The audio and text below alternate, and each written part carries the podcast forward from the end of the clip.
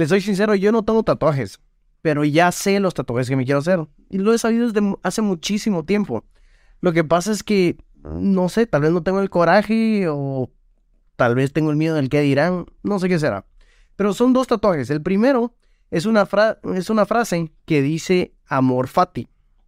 Esta es una frase griega que, que te recuerda de que tu destino, sea el destino que sea, pues lo tienes que abrazar.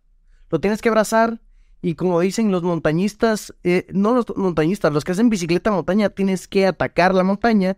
Con amor fati tienes que atacar tu destino. O sea, lo, lo, tienes que internalizar, tienes que aceptar que es tuyo. Y si es un destino que no te gusta, y si es un destino que no es para ti, pues lo puedes cambiar. Sin embargo, el primer paso para hacer cualquier cambio es aceptarlo. Así que tienes que aceptar tu destino y luego pues hacer lo mejor de él. Amor fati. Otra frase que me fascina dice memento mori. Memento mori te recuerda de que te vas a morir.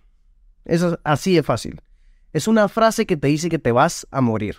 ¿Y por qué es tan importante? Porque te hace recordar de que todos los días cuentan. No, no solo los días, no solo el tiempo, sino que las cosas que haces.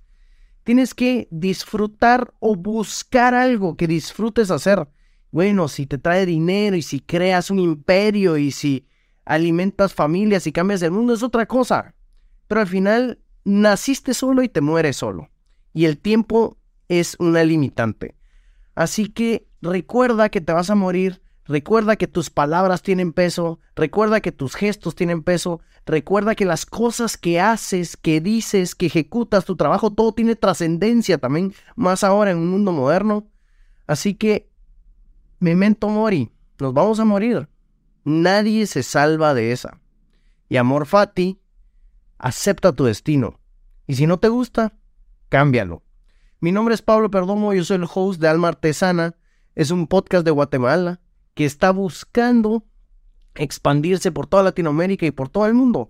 Porque estas conversaciones de las personas que yo tengo atrás cada vez que viene una persona le tomamos una, una foto Polaroid y se queda como una memoria. Han habido más, más o menos 100 episodios, pero es, es algo de lo que más me enorgullece a mí.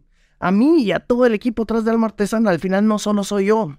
Hay, atrás hay guionistas, hay editores, hay directores de fotografía, hay asistentes, hay gente que se encarga de la luz, gente que se encarga del audio. Así que a todos ellos y yo estamos totalmente orgullosos de estas conversaciones y que hay mucha gente que la está escuchando y que estas conversaciones te están haciendo actuar, es lo más importante. No te quedes en ese análisis parálisis, sino que agarra la idea, contémplala y ejecútala.